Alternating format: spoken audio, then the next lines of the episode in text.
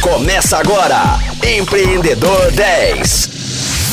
Fala, Rocktronics, ligados no Empreendedor 10. Eu sou Flávio Amaral e está começando mais uma semana do programa. Esta semana eu tô batendo um papo sobre o Mundo 4.0 com Rafael Pelli. Graduado em Sistemas de Informação pela Universidade Federal dos Vales do Jequitinhonha e Mucuri, com MBA em Transformação Digital e Futuro dos Negócios pela PUC, atualmente está como analista de inovação sênior da Uzi Minas e facilitador em desafios de inovação da Shellway. Ele acredita que a melhor forma de transformar né, o nosso mundo é através da inovação, empreendedorismo, ciência e tecnologia e como contribuição busca trazer cada vez mais conhecimento, compartilhar informações com as pessoas, não só para as pessoas, mas também para as organizações, acelerando o desenvolvimento desse mundo 4.0.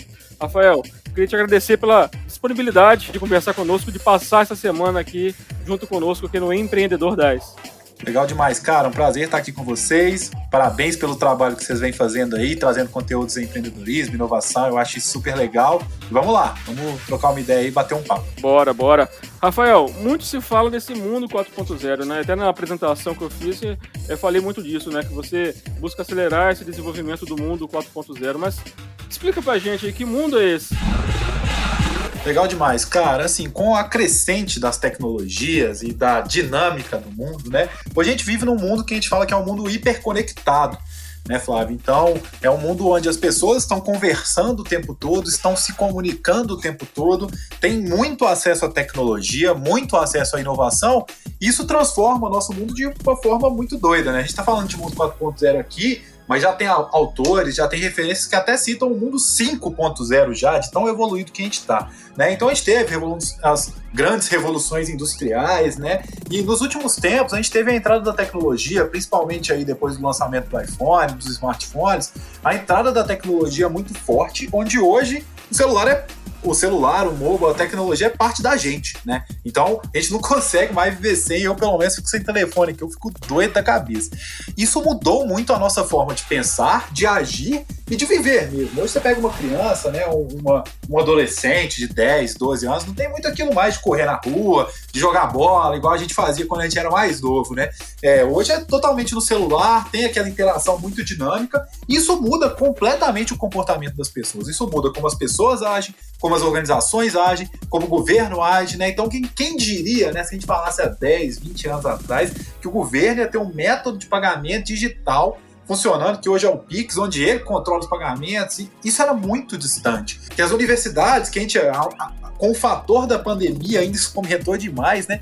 Mas que as universidades a gente teria todo mundo tendo aula dentro de casa ou não tendo aula, e toda a educação sendo remota, então os pilares da nossa sociedade, né? Educação, relacionamento, e etc., tudo vieram mudando constantemente por um artefato que é a tecnologia, o acesso aos, da aos dados, a crescente a tecnologia. Né? Tem, um, tem um ponto muito relevante sobre esse mundo 4.0 que a gente fala, que é a exponencialidade. Né? Antes a gente vivia no mundo linear. Se você perguntasse para o seu avô, para sua avó, para seu pai, para sua mãe aí, né, e para os mais é, que têm mais idade que estão ouvindo nosso chat, para você ter informações sobre o que acontecia de outro lado do mundo, né, aqui no Brasil, demorava muito tempo. Então, isso tudo retardava o crescimento da sociedade em vários pontos, porque tudo demorava ainda. Pensa uma pesquisa, né? Vamos pegar aqui um caso que a gente está vivendo agora, vacina do, do coronavírus. Pensa se fosse há 20, 30 anos atrás. Ia ter um pesquisador que está desenvolvendo lá na Índia, ia ter outro na Rússia, ia ter outro aqui no Brasil. E para essa turma aqui se falar, ia ser muito difícil. Hoje não, hoje a gente vive de novo né, nessa sociedade hiperconectada. E aí a gente consegue desenvolver as coisas muito mais rápido. Nunca antes na história da humanidade uma vacina foi desenvolvida tão rápido. Mas por quê? Porque a gente pegou o mundo todo para resolver uma dor e todo mundo meio que se falando, todo mundo meio que se conversando, né, cara? Então, assim, essa sociedade vem da tecnologia, vem da base tecnológica que a gente vive hoje e é um mundo que é mais ágil, muito mais volátil, né? E muito exponencial, onde o que a gente cria, o que cresce, vai, acontece muito, muito mais rápido. Todo mundo fala, né, sobre a sensação de nosso tempo tá voando, não tá? Sim, porque a gente está fazendo as coisas muito mais rápido, a gente está vivendo muito mais numa menor quantidade de tempo e a tecnologia e a inovação são os motores que levam a esse mundo 4.0, 5.0, sociedade hiperconectada, ou seja, desse mundo louco que a gente está vivendo hoje. E conta pra gente aí como que você entrou nesse mundo louco aí, nesse mundo 4.0. Como você me apresentou, ele é legal quando apresenta aí a, a mini bio, que fica parecendo que a gente é super importante, né? mas, é, mas é, mas é. é. Cara, quando eu tava na faculdade, né, eu tava no, eu fiz sistema de formação na Universidade Federal do Vale do Itaim em Diamantina, interior de Minas.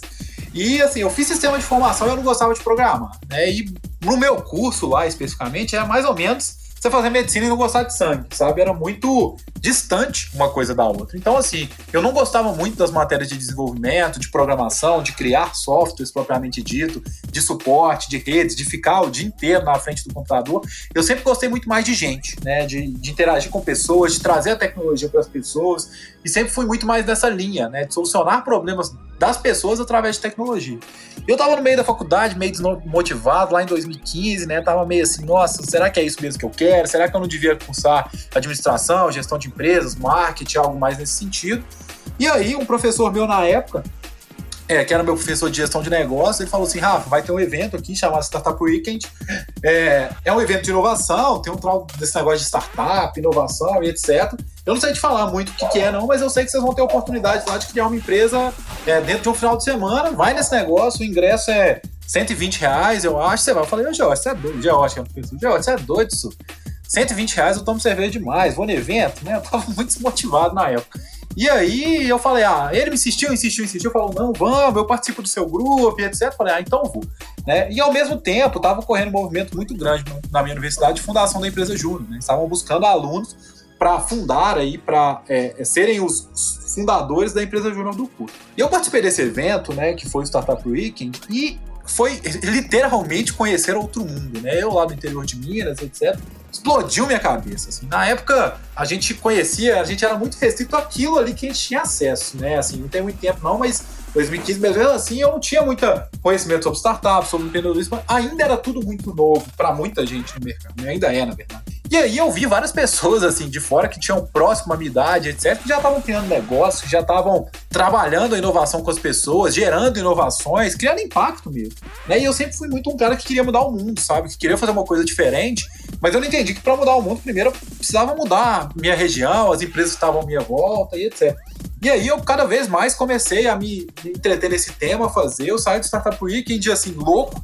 Na segunda-feira eu falei, meu Deus, eu preciso de mais disso. Assim, foi como se fosse é, um vício mesmo, sabe? Eu fiquei assim, meu Deus, eu preciso de mais, eu preciso de mais, eu preciso de mais. E aí, né, eu fazia um estágiozinho na época no provedor de internet lá na minha cidade. E comecei a juntar toda a graninha que eu, que eu ganhava no estágio ali, deixava de sair, deixava de fazer as coisas para ir em evento de inovação. E comecei a ir em eventos em Belo Horizonte, comecei a ir em eventos em São Paulo, comecei a participar muito do ecossistema, muito ativamente. E aí, assim, depois disso foi é, morra abaixo, assim, vamos dizer, né? Morra acima, né, na verdade. Comecei a participar muito, muito, muito mesmo. Aí, em 2017, acabou que eu já era líder de comunidade na minha cidade, já participava muito dos eventos de inovação que a gente fazia ali. Ocorreu um processo seletivo do governo de Minas Gerais, da Secretaria de Ciência e Tecnologia, que buscava agentes de inovação, que eram pessoas para difundir conhecimento e inovação no interior. Eu já tinha também vertente da empresa Júnior, eu já tinha participado de startup e tal. Eu fiz o processo seletivo e falei, ah, vamos ver o que dá. Passei e depois disso foi onde profissionalmente eu comecei a me envolver, né? Nessa rede dos agentes, agentes de inovação, a gente tinha 27 agentes espalhados pelo estado, todos os cantos do estado fazendo inovação, levando inovação para suas comunidades, principalmente nesse movimento de startup, de desenvolvimento de novas empresas. E depois disso, assim, eu, eu formei, já estava muito ativo no ecossistema, participando muito forte. Acabei que é, em 2018 eu vim trabalhar numa parceria do governo com grandes empresas do estado que era para conectar grandes empresas, problemas de grandes empresas com startups, e aquilo ali me brilhou, brilhou os olhos demais. Eu entendi que tudo que eu tinha conhecimento, que eu tinha adquirido até ali participando da comunidade, o jeito mais que eu podia ajudar era ajudando as grandes empresas que têm impacto nacional, nacional, né? Então fiquei ali durante 2018 e tive a oportunidade de fazer vários processos seletivos na época e um dos que eu fui agraciado aí, entrei na Uzi Minas para realmente criar área de inovação e transformar. Então assim, resumindo de 2015 para cá, mas mais ou menos isso. Eu comecei lá no Startup Weekend esse negócio explodiu minha cabeça e eu não consegui sair mais até hoje. E que história boa e que história, assim, com a velocidade do ecossistema, com a velocidade de uma startup, né? Frenético, a história frenética e, e assim, dando certo, né? Quando a gente se investe em algo que a gente gosta e veste a camisa mesmo de um projeto, a coisa dá certo, a gente acaba colhendo frutos. Eu acho que essa é um pouco da base do empreendedorismo, da inovação. É, mas voltando um pouco desse, desse mundo 4.0 aí, como você disse, esse mundo louco que nós estamos vivendo, aonde que esse, que esse mundo vai parar, cara? Você tem alguma ideia?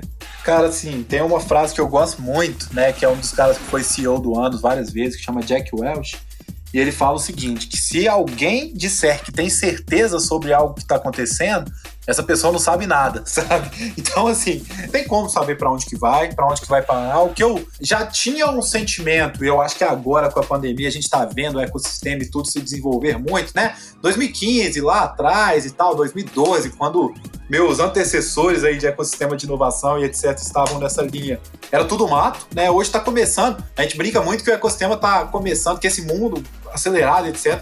Tá começando a entrar na adolescência, né? Então a gente tá aprendendo muito ainda. Mas eu acho que não tem volta, sabe? Não tem volta. A pandemia gravou isso muito, assim, né? Em relação ao envolvimento da tecnologia, principalmente dentro das grandes corporações, que é onde eu me encaixo hoje.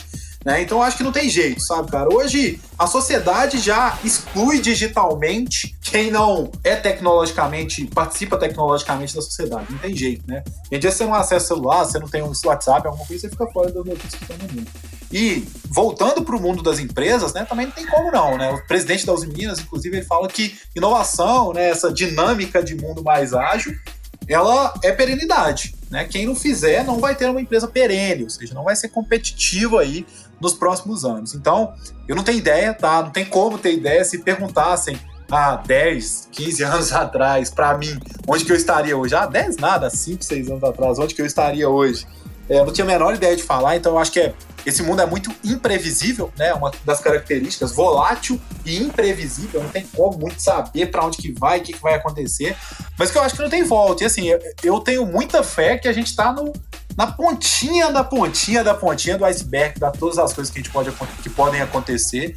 Né? Hoje acaba que muitas das nossas organizações ainda não têm a velocidade, a dinâmica, não acompanham essa velocidade do mundo que a gente está vivendo, e por isso dá um, dá um choque de realidade, né? A gente tem internet ali onde a gente tem tudo no pique de botão, eu chego aqui no meu celular, eu consigo acessar tudo mais fácil, e aí, antigamente, né, ainda tem alguns assim, mas eu vou no banco eu fico numa fila de uma hora esperando, assim, não bate mais. Né, não tem jeito. Então, quem não se adaptar, a única certeza é difícil, né? Mas a única crença muito grande que eu tenho é de que quem não se adaptar vai literalmente como organização, como pessoa, etc, ficar afastado, né? Outra coisa que eu gosto muito, o Alvin Toffler fala dele, no livro dele lá de 83, né?